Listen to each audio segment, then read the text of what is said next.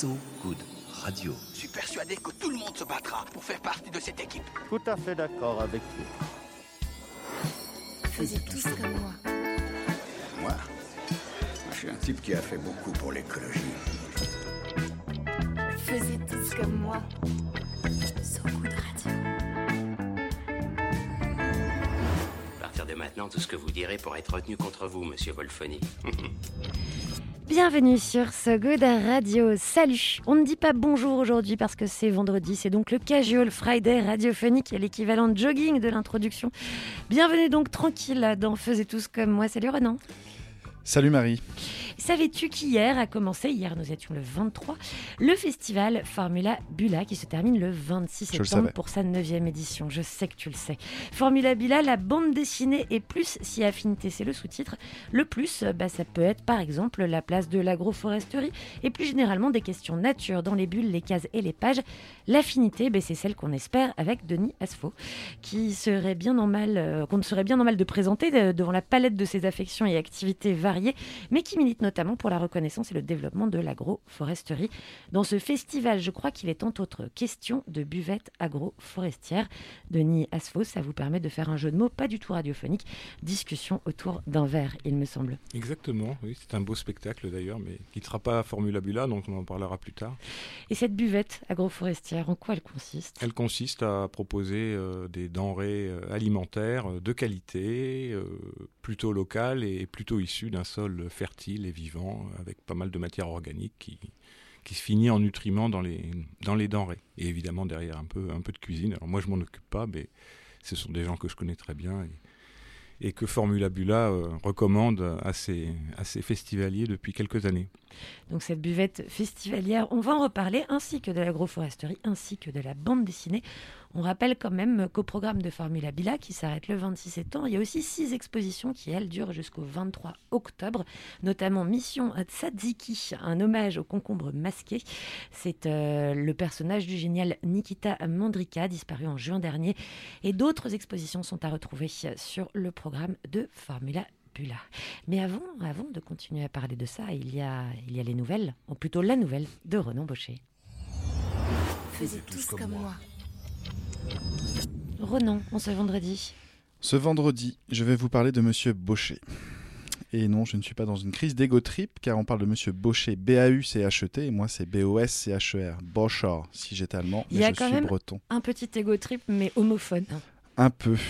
Euh, J'ai donc vu mon homophone ou mon homonyme de patronyme sur France 3 euh, mercredi. Et pourquoi l'ai-je vu dans mon petit écran, ce, me- ce monsieur Baucher, Frédéric de son prénom? Eh bien parce qu'il a créé une asso, le chat sauvage, qui, euh, il y a depuis six ans, il rachète des parcelles de forêt du parc naturel régional de du Morvan. Et pourquoi rachète-t-il ces forêts? Euh, Une raison très simple, il euh, souhaite empêcher, avec toute, toute sa troupe, une euh, exploitation industrielle de la forêt de ce parc naturel, où on aime souvent remplacer les feuillus par les résineux. Et euh, 500 personnes donc, euh, composent cette association et adhèrent à cet assaut. Et donc ils tentent de sauver quelques bouts de forêt en allant piocher dans leur bas de laine. Oui, je vais remettre au goût du jour cette expression bas de laine qui me plaît bien. Euh, ils vont chercher donc dans leur, dans leur bas de laine. Un médecin, par exemple, mentionné dans le reportage, a déjà lâché 10 000 euros pour euh, racheter des bouts de forêt. Pour le moment, la bande du chat sauvage a déjà racheté 120 hectares du parc naturel régional du Morvan, qui compte 3290, 000 3290 km de superficie. Le chat sauvage est donc aujourd'hui propriétaire de 0,03% du parc naturel régional du Morvan. Qui On peut être propriétaire d'un parc naturel régional. Ça, c'était une chose que j'ignorais.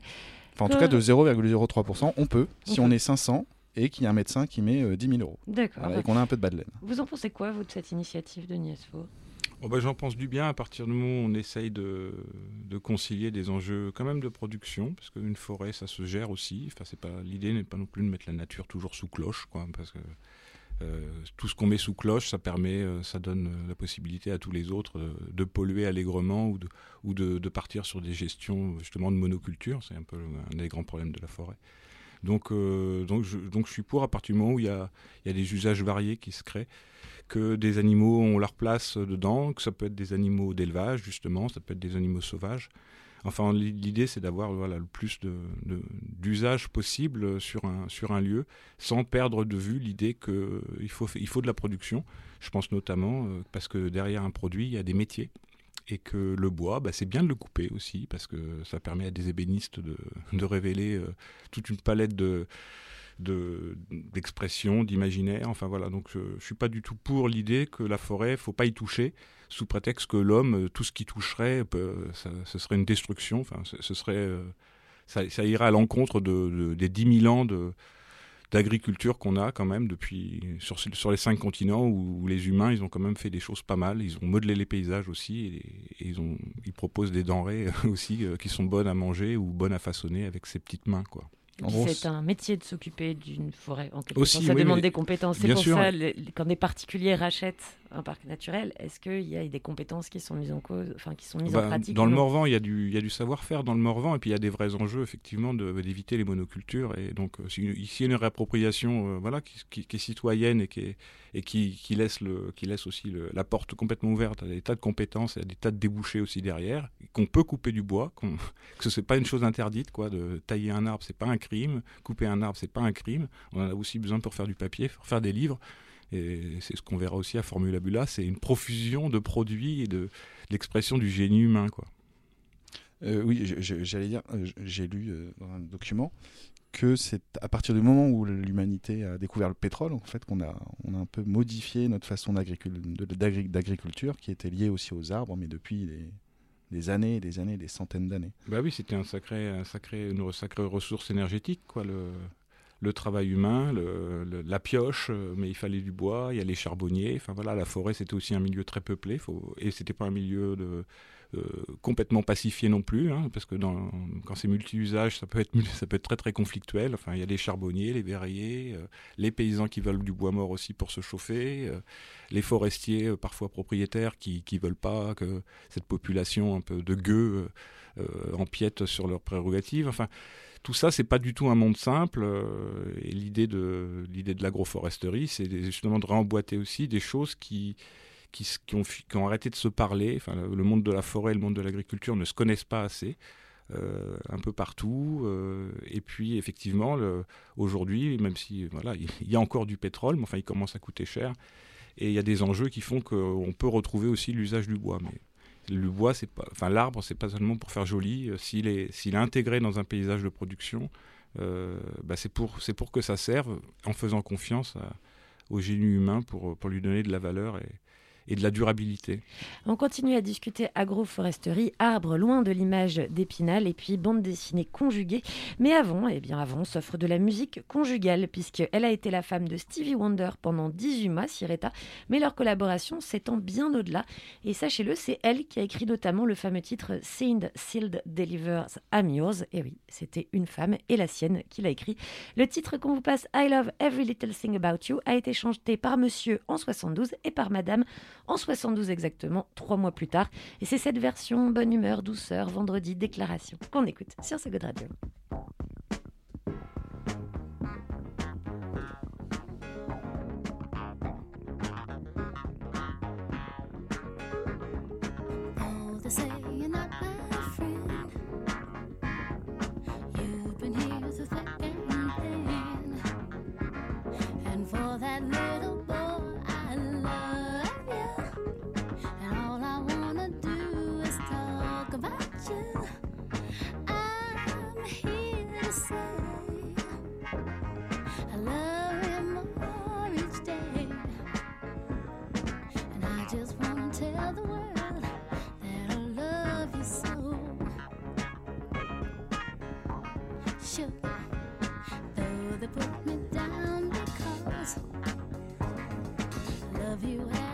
much as I do, but they don't know what you've done.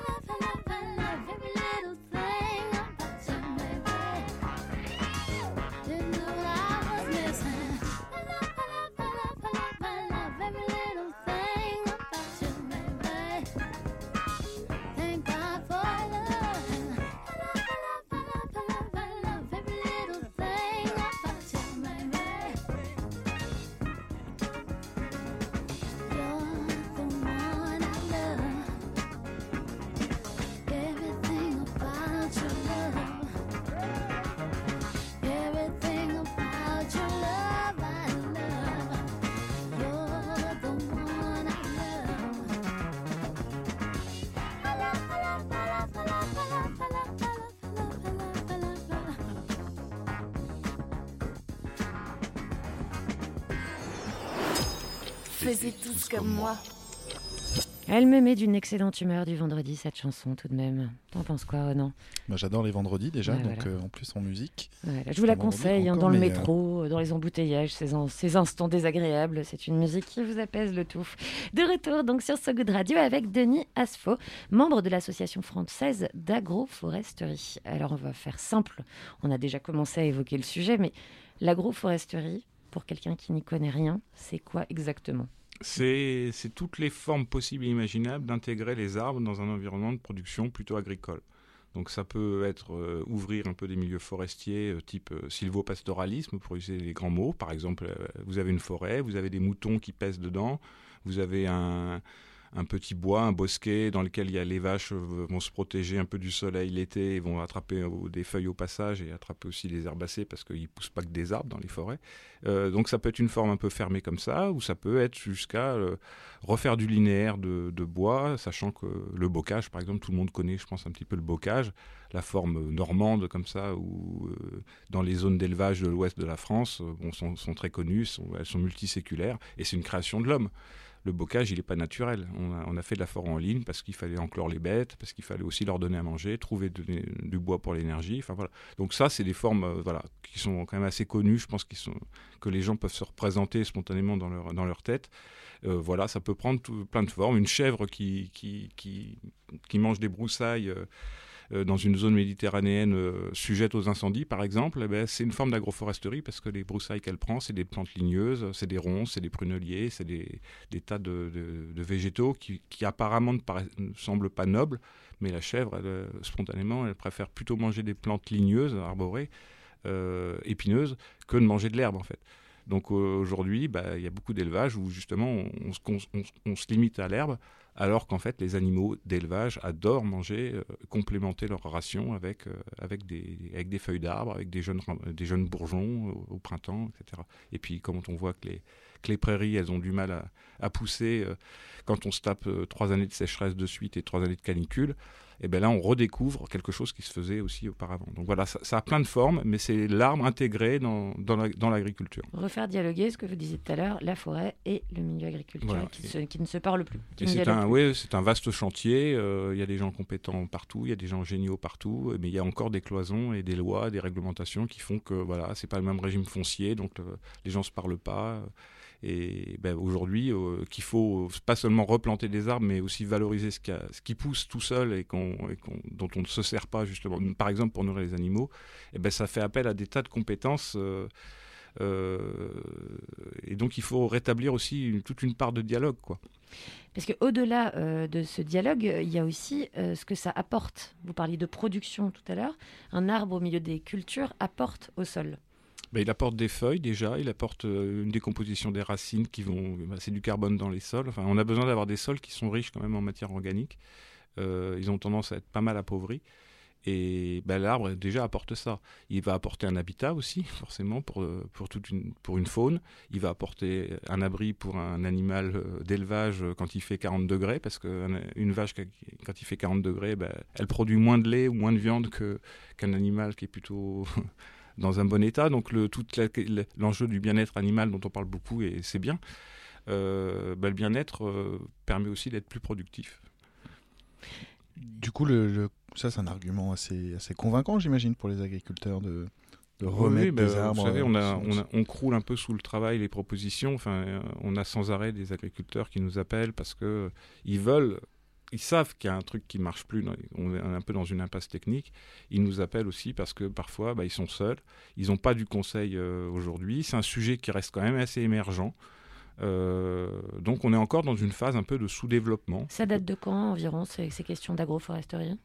Oh bah là, ça, fait dix ans que ça s'accélère quand même euh, de jour en jour, je dirais, que c'est rentré à l'agenda politique il y a une dizaine d'années, et puis que les agriculteurs aujourd'hui, bah, face justement à des, enjeux climatiques qui sont quand même euh, très très forts, quoi. les aléas sont forts, euh, y compris sur des questions d'érosion, hein, mais un sol érodé, bah, c'est de la fertilité qui s'en va dans, l'océan, et c'est dommage. Donc tout ça, ça, ouais, ça, ça, s'est accéléré depuis dix ans, mais derrière, il y a, voilà, il y a aussi des- des pratiques qu'on des siècles et des siècles, qu'il faut complètement revisiter. Il faut s'adapter aux machines aussi. Les machines, elles ont beaucoup euh, éradiqué l'arbre, hein, de fait. Donc euh, l'arbre a disparu du sujet agricole, c'est devenu, c'est rentré dans un angle mort. Je pense qu'on n'a pas été pour rien au fait de re-rendre visible la question de l'arbre en dehors de la forêt, aussi en dehors. C'est-à-dire que c'est la forêt, mais c'est aussi des linéaires euh, façonnés par les hommes pour leurs usages, pour leurs besoins, pour leur... et donc tout ça, bah, c'est comment dire, c'est des services, euh, c'est des services en plus, c'est des productions en plus, mais voilà, il faut des filières aussi, des petites filières. Comme je disais, je parlais tout à l'heure de l'ébéniste. Euh, c'est sûr que quand il y a, a plus de scierie, euh, c'est compliqué pour un agriculteur de se dire que le bois, enfin l'arbre va lui apporter quelque chose. Au-delà, mais les éleveurs, ils comprennent effectivement plus vite, je dirais. Les zones d'élevage restent des, des, paysages plus, des mosaïques de paysages plus, plus variés, mais c'est sûr qu'un éleveur, il sait qu'un arbre fait de l'ombre il sait qu'un arbre sert de brise-vent euh, et qu'un animal euh, peut se protéger. Quand on est en grande culture sur des, sur des océans comme ça de, monoculture, l'utilité de l'arbre euh, saute pas aux yeux en fait. Parce que par exemple, pour avoir un exemple concret, imaginons un espèce de monoculture de, maïs ou de, ou de céréales. Qu'est-ce que l'arbre? Comment est-ce que ça se mettrait en place? Sur un, sur un exemple précis comme ça euh, ben, ça dépend de ce que veut la personne, de ce que veut l'agriculteur. Euh, quel est son besoin? Est-ce qu'il a du sol qui, part ou qui part pas? Euh, Où en sont ses taux de matière organique? Où, en sont ses pratiques agronomiques? Parce qu'il ne s'agit pas de mettre des arbres dans des sols labourés à 50 cm. enfin voilà, pas c'est pas c'est pas ce qui, ce qui répare un désert, un arbre.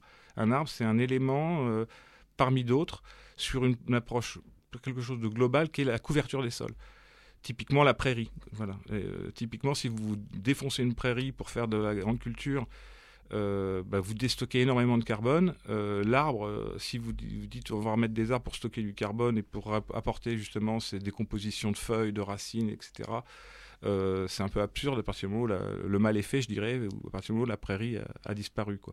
Donc en fait, sur, un, sur une grande culture, le maïs de céréales, c'est le parcellaire, c'est est-ce qu'il a envie de recomposer un parcellaire pour ses besoins? Est-ce qu'il il fait un peu d'élevage ou pas? Euh, c'est vraiment les, besoins qui doivent être diagnostiqués sur place. En fait, il n'y a, pas une, a pas une recette toute prête, que sinon on rentrerait dans un truc complètement normatif où on ferait tout, partout la même chose parce que soi-disant l'arbre c'est bien. Non, l'arbre c'est pas c'est pas mieux que le maïs en fait. C'est le, le, le, rapport entre les choses qui est intéressant.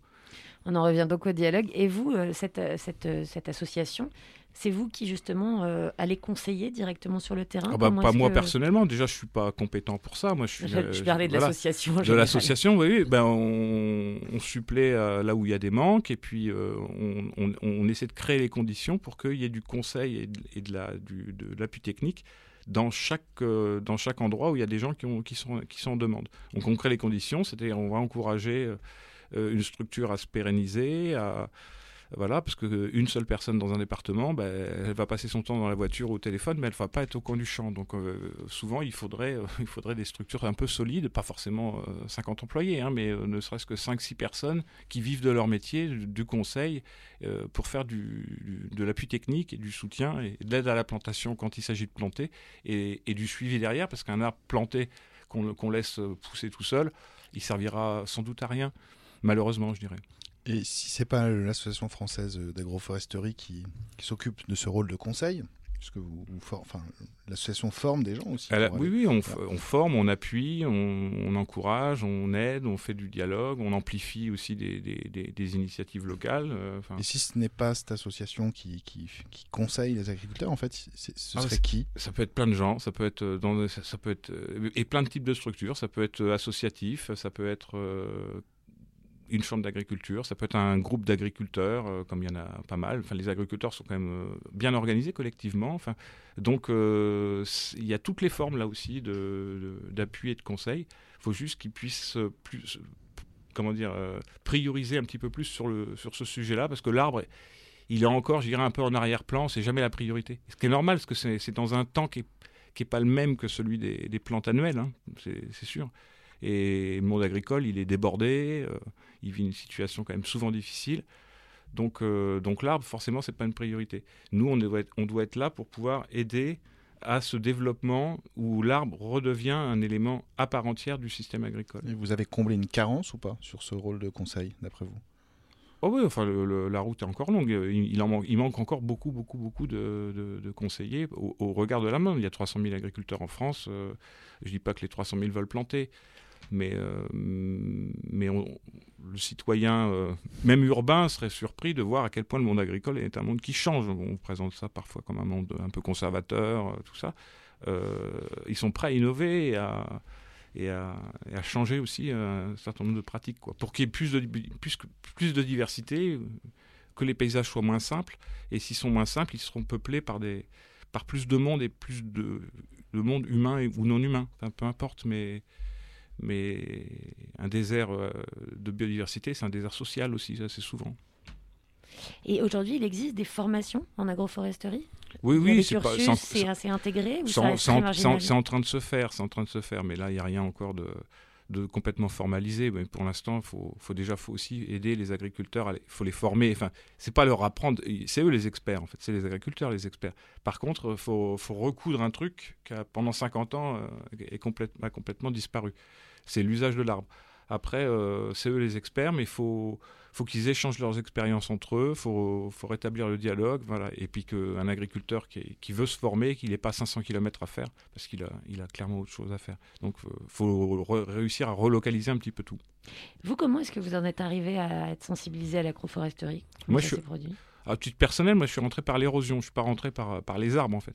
Je suis rentré par l'érosion parce que- j'ai vu des petites coulées de boue euh, dans un appartement de, de Vallon.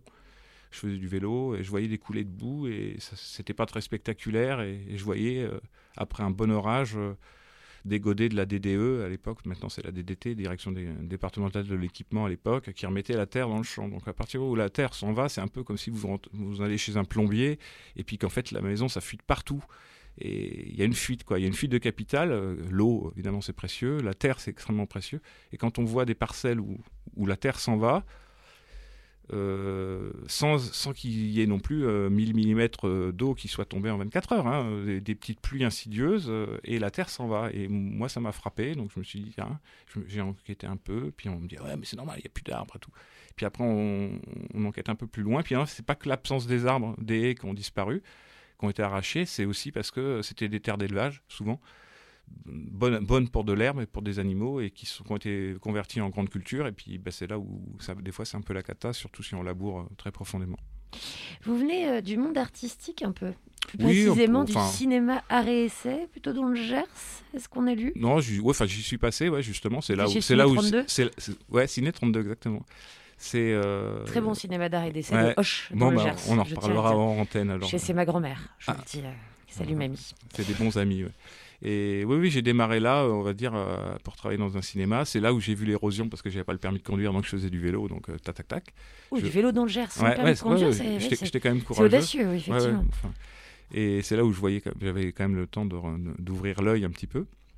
Et puis, euh, oui, le cinéma, ça, a- ça a toujours été un peu un- quand même un, un bon point d'appui pour, pour rentrer dans le monde de l'image et du son. Et d'ailleurs, vous nous avez choisi ce qui n'est pas exactement une musique. Comment est-ce que vous décrirez ce que vous nous Ce avez- sera une première sur ce goût de radio, je vous une préviens. première. Ou alors peut-être qu'on l'écoute et vous nous le décrirez après. Bon, c'est un- c'est un chant d'amour. Un chant d'amour sur ce goût de radio. On est reparti. Oh, petit monde.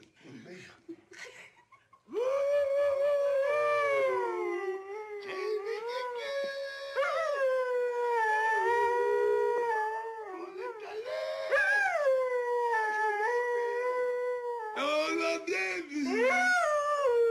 On est revenu saint On a retourné. Voir encore un souper. Ah ouh, ah ouh, ah ouh. Petit parler, on est jour. On a bien été, on a bien roulé. Ah ouh. Caressez-le, monsieur.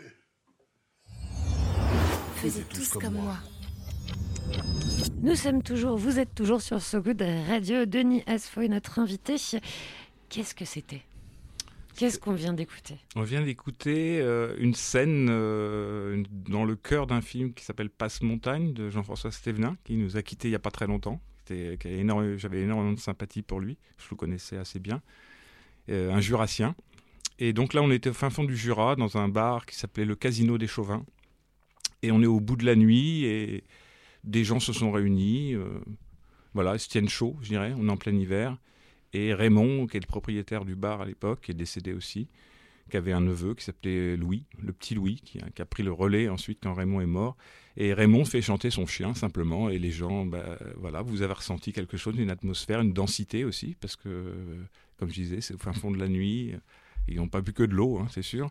Mais euh, il- voilà, il y a quelque chose de, la ru- ruralité magique que, j'adore. Et quand j'ai Passe-Montagne de Stévenin, enfin, Stévenin était poète, mais il n'était pas que, cinéaste. Donc euh, les choses s'entendent. Et moi, j'aime bien écouter les films.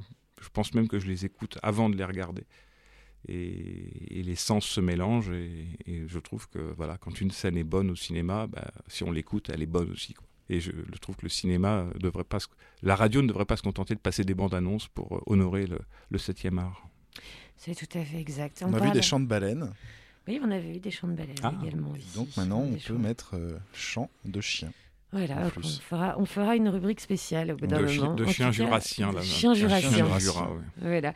En tout cas, faire di- c'est toujours une question de dialogue à nouveau avec vous, hein, Denis, oh, euh, entre euh, dialogue entre les arbres et les cultures, dialogue entre la forêt et euh, les terres cultivées, dialogue entre le cinéma et la ruralité aussi. Ruralité magique, vous avez employé ce mot qui est un terme très cinématographique d'ailleurs. Oui, oui, bah, c'est François, Truffaut qui avait parlé de Passe-Montagne en disant que Stévenin, il avait un peu inventé un genre qui était le fantastique paysan. Et bah, c'est un film tout à fait étonnant, il faut accepter euh, les embardés, euh, c'est de la route euh, un petit peu cabossée, la narration elle n'est pas hyper linéaire, enfin voilà, il y a des chaos et il y, a des- accélérations, des soudains ralentissements, on ne comprend pas pourquoi, comme si vous étiez en- enfermé dans une antre, enfin vous vous demandez un peu ce qui se passe. Et moi, j'aime beaucoup l'atmosphère de ce film. Est-ce que vous gardez en esprit cette ruralité euh, magique justement dans votre rapport à l'agroforesterie? Moi, oui, parce que je vous disais, je suis pas du tout un spécialiste, un expert. Enfin là, je reste un petit peu amateur en fait dans tout ça, même si je suis très impliqué dans l'association. Mais euh, moi, j'ai toujours des frissons quand je rentre, euh, quand je suis au pied d'une ferme, hein, quand euh, il s'agit d'aller voir des agriculteurs. Enfin, ce qui m'arrive quand même heureusement assez souvent. J'ai des frissons. Enfin, C'est-à-dire qu'il y a quelque chose de génial. Pour moi, les, les agriculteurs, les paysans sont sont des artistes, mais pas au sens où ils font des belles choses, c'est des jardiniers du paysage, gna, enfin ce, discours qui est- que je trouve assez insupportable. Non, non, c'est plutôt des. Il y a très souvent, en, plus- en tout cas dans notre réseau, ça c'est sûr, et c'est un réseau qui, qui est grandi, qui est large. euh, ce sont des gens qui n'ont pas peur du qu'en dira-t-on.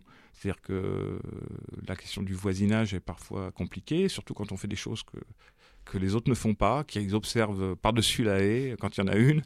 Euh, Qu'est-ce qu'il fait lui Euh, Ils expérimentent. Enfin voilà, c'est plutôt l'idée de l'expérimentation, de la création au sens, euh, on part d'une page blanche et il faut produire, faut produire, faut produire, faut produire.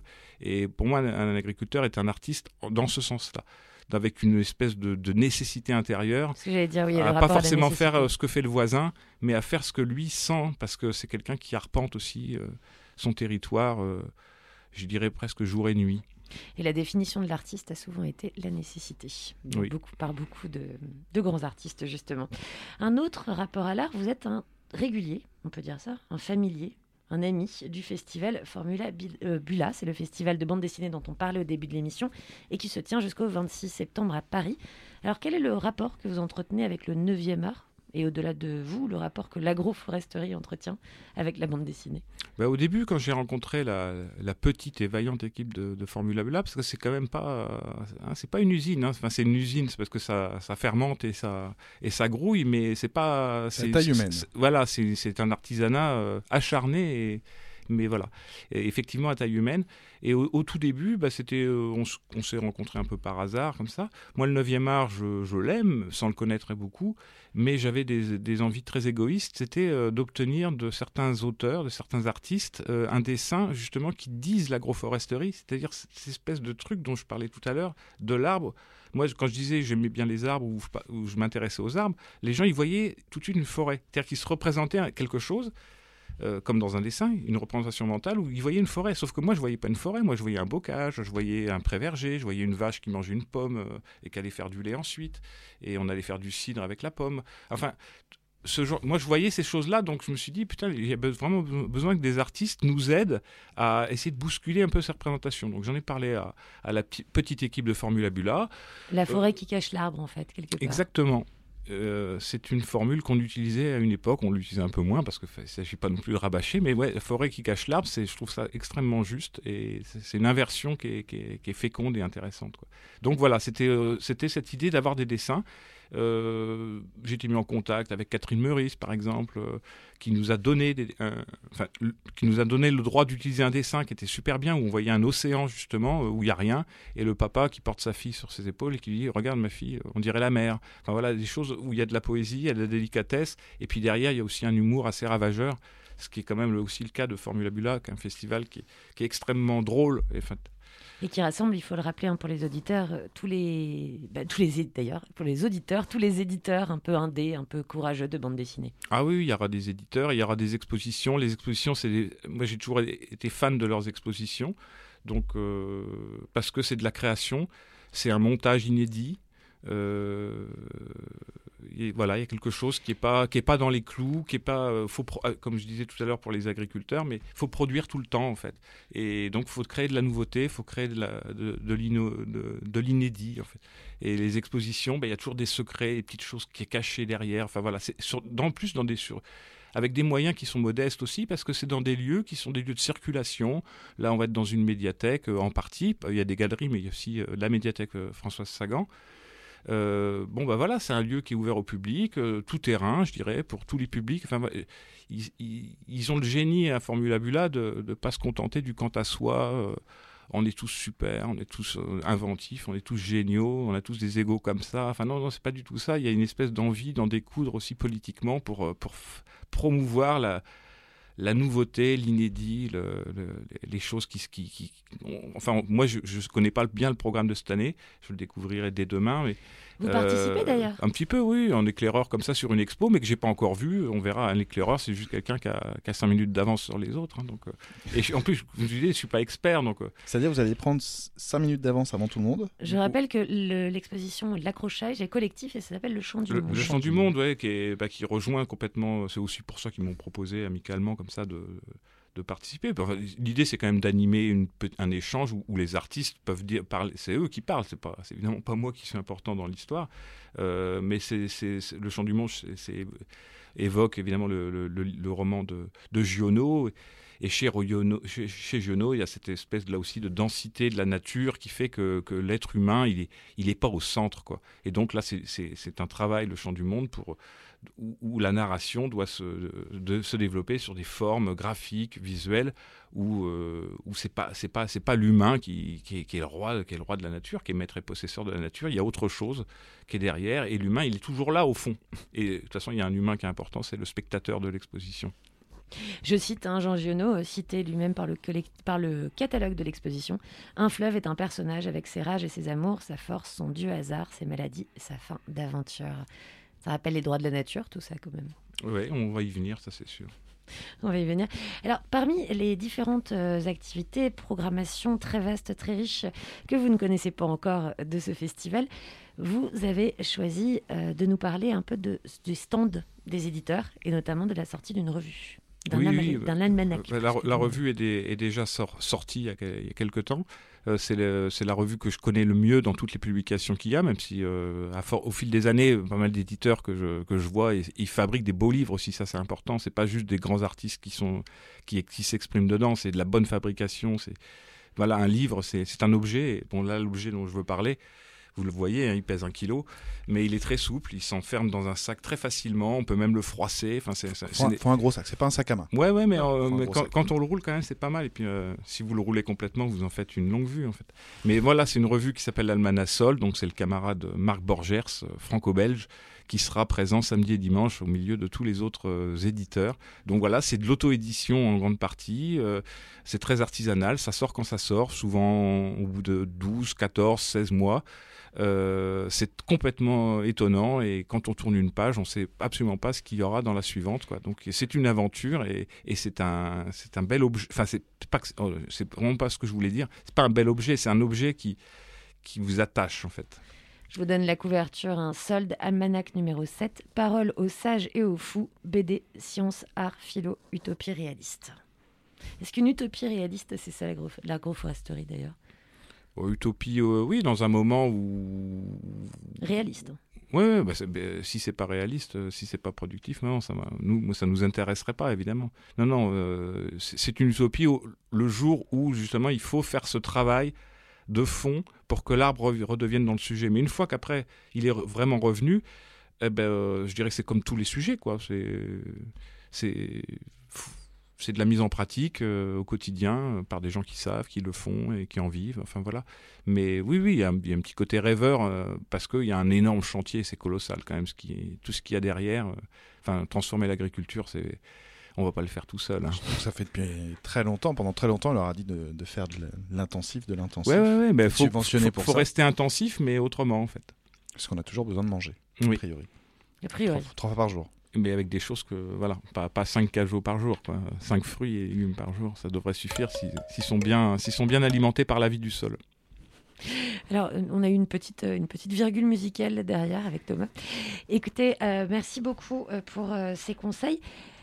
Formula Bula, vous y serez? Oui, oui, évidemment. hein? Et euh, est-ce qu'on peut aller vous voir d'ailleurs pendant ce, cette, ce chant du monde, cette Ah promenade? bah, euh, L'exposition, elle, donc elle sera à tout, à- à tout moment de- à partir de, de, de samedi, mais mais il y a, y a une présentation par les auteurs. euh, je crois que c'est à 15h samedi. Là, le- j'ai pas l'horaire euh, par cœur, mais, mais je C'est crois à que 15 heures. C'est à 15h, voilà. Et voilà, il y aura, il y aura plein d'autres choses. Une fois qu'on rentre dans la médiathèque François Sagan, euh, place à Formula Bula, et là, euh, il y a que l'embarras du choix. Très bien. Et si jamais les gens veulent en savoir plus sur l'agroforesterie de leur côté, euh, peut-être vous poser des questions, vous contacter possible bah, ils iront voir la, ils iront à la buvette agroforestière et puis on il y aura des gens pour leur, aura pour pas leur, discuté. pour leur dire quelque chose. Sinon, ils vont sur agroforesterie.fr pour les intimes. C'est un site internet euh, très perfectible, mais où il y a déjà beaucoup à manger. D'accord. Et pour donc ceux qui sont à Paris, rendez-vous à Formula Bula, à la buvette, notamment agroforesterie, histoire d'avoir la fameuse discussion autour d'un verre. Alors pourquoi, cette, pour terminer, pourquoi ce jeu de mots? Autour d'un verre, de verre, V-E-R. Qu'est-ce que le verre a à faire là-dedans? Bah, le verre, euh, c'est une charrue en fait. Le verre, c'est une charrue, mais qui fonctionne à l'énergie solaire. C'est lui qui fait des galeries, qui permet à l'eau de s'infiltrer dans le sol, qui, recycle la matière organique. Enfin, sans verre de terre, il n'y a pas de fertilité. C'est la première masse, euh, c'est la première biomasse animale de. bah, les, les vers sont beaucoup plus importants que nous, en fait, si on, si calcule en masse. Alors, je ne sais pas si s'il y aura des traces dans l'exposition Le Champ du Monde, par exemple, dans quelle, é- dans quelle échelle de temps on se passe, etc. Mais dans le sol, euh, on le, le voit pas, le sol, mais ça grouille et, les- vers de terre sont absolument des ingénieurs importants pour la fertilité du sol. Sans vers de terre, euh, il y a un moment donné où le sol, bah, ça devient, c'est plus une éponge, ça devient une espèce de, paroi comme ça où l'eau glisse et, comme je disais tout à l'heure, euh, au lieu de retenir l'eau, ben, elle s'en va et elle n'a pas eu le temps de d'alimenter, d'hydrater des, cultures. Donc pour faire un raccourci, sans verre de terre, sans verre de vin. Sans verre de terre, pas de verre de vin. Et ben c'est exactement ça. Nous, autour d'un verre, c'est un très très bon jeu de mots. Je regrette d'avoir martyrisé quelques vers de terre quand j'étais petit. Bah, Ouais. Je suis en train Si d'y c'est repenser. Si c'est pour la pêche, ça va. Si c'est pour l'observer, c'est euh, cruauté La Oui. pure. cruauté pure, du c'est sadisme. de la, de la dissection de découverte. Ah, ou la dissection, ben voilà. c'est- Du c'est- sadisme Mais c'était pas en oui. cours de biologie. hein. Je suis désolé, je suis désolé, Denis.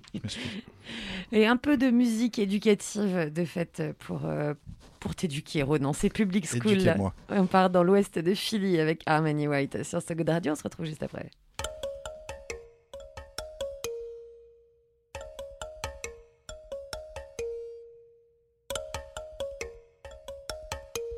Ah, shit.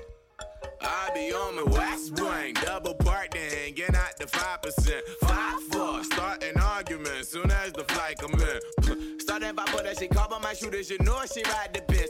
Ooh, I hope this not your bitch. Comments is coming and stop. She saw me pull out prints, ain't tell me pull out since. My OG pull out bench, them bull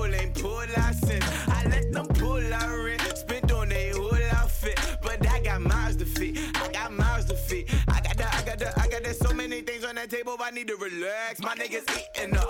So many shooters in that boot be booming no trick. Now when we linking up, Uber on E, gas lamps on, and I'm more deep. Half them broke, free they came across the mad bent door. Scream my name until the accent. I got it in right, right inside when I'm inside. Been tight, got a pinstripe for the pinstripe. Don't get in your feelings when you hear me yelling, fuck you. It's not an insult, it's an invite. Call your bluff. Shawty poor, random niggas let her call me, bro. LA women love the way I talk. Mm, I just think these bitches talk too much. I'm 30,000 off.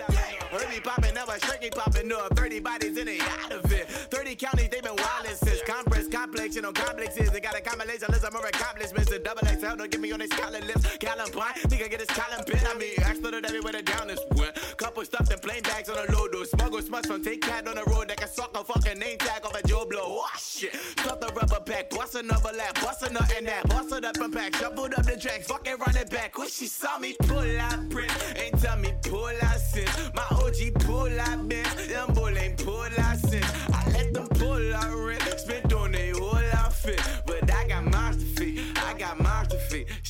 fuck up, I came up, trapping drugs and tools. I front your pilot school, the game done changed. I been a humble dude, I just don't fuck with you. Rush that clutch, that hit that club and boost. They like my running shoes, cut through lines that cause the dumb confused. Like who the fuck are you? I'm blacker. Uh. Take a picture for them niggas, ride you for your phone and wallet in a hot zone. Close the counter while my mom convinced that I'm enrolled in college. I got colleges bumping, is jumping, thousands of dollars in Cali. Model chick ripping my clothes to pieces. Bio still say she my stylist or something. I don't even fucking ask no more. Bunch of bitches out the Odyssey trying to see which one they claim when they asking, bull, which one I'ma claim on my tax report. Hella put a pic, I've been mailing you the brick, tell them every verse dope. You can smell it through the zip, play a phantom with the talents ain't available for shit. With the 10 minute internet and tell them who it is on the future, babe. Used to race, they don't make them like they used to pay. Be clumsy, then that new she used to date. And drop it diamonds at the Blue Street station. Oopsie daisy, two, three ballin', two seats off with two, three yawning. Groupies who don't usually party, change the mind as soon she saw me pull out print. Ain't tell me pull out sin. My OG pull out bin, them bull ain't pull out sin. I let them pull out rent, spent on they whole outfit. But I got monster feet, I got monster feet, I got monster bin and pull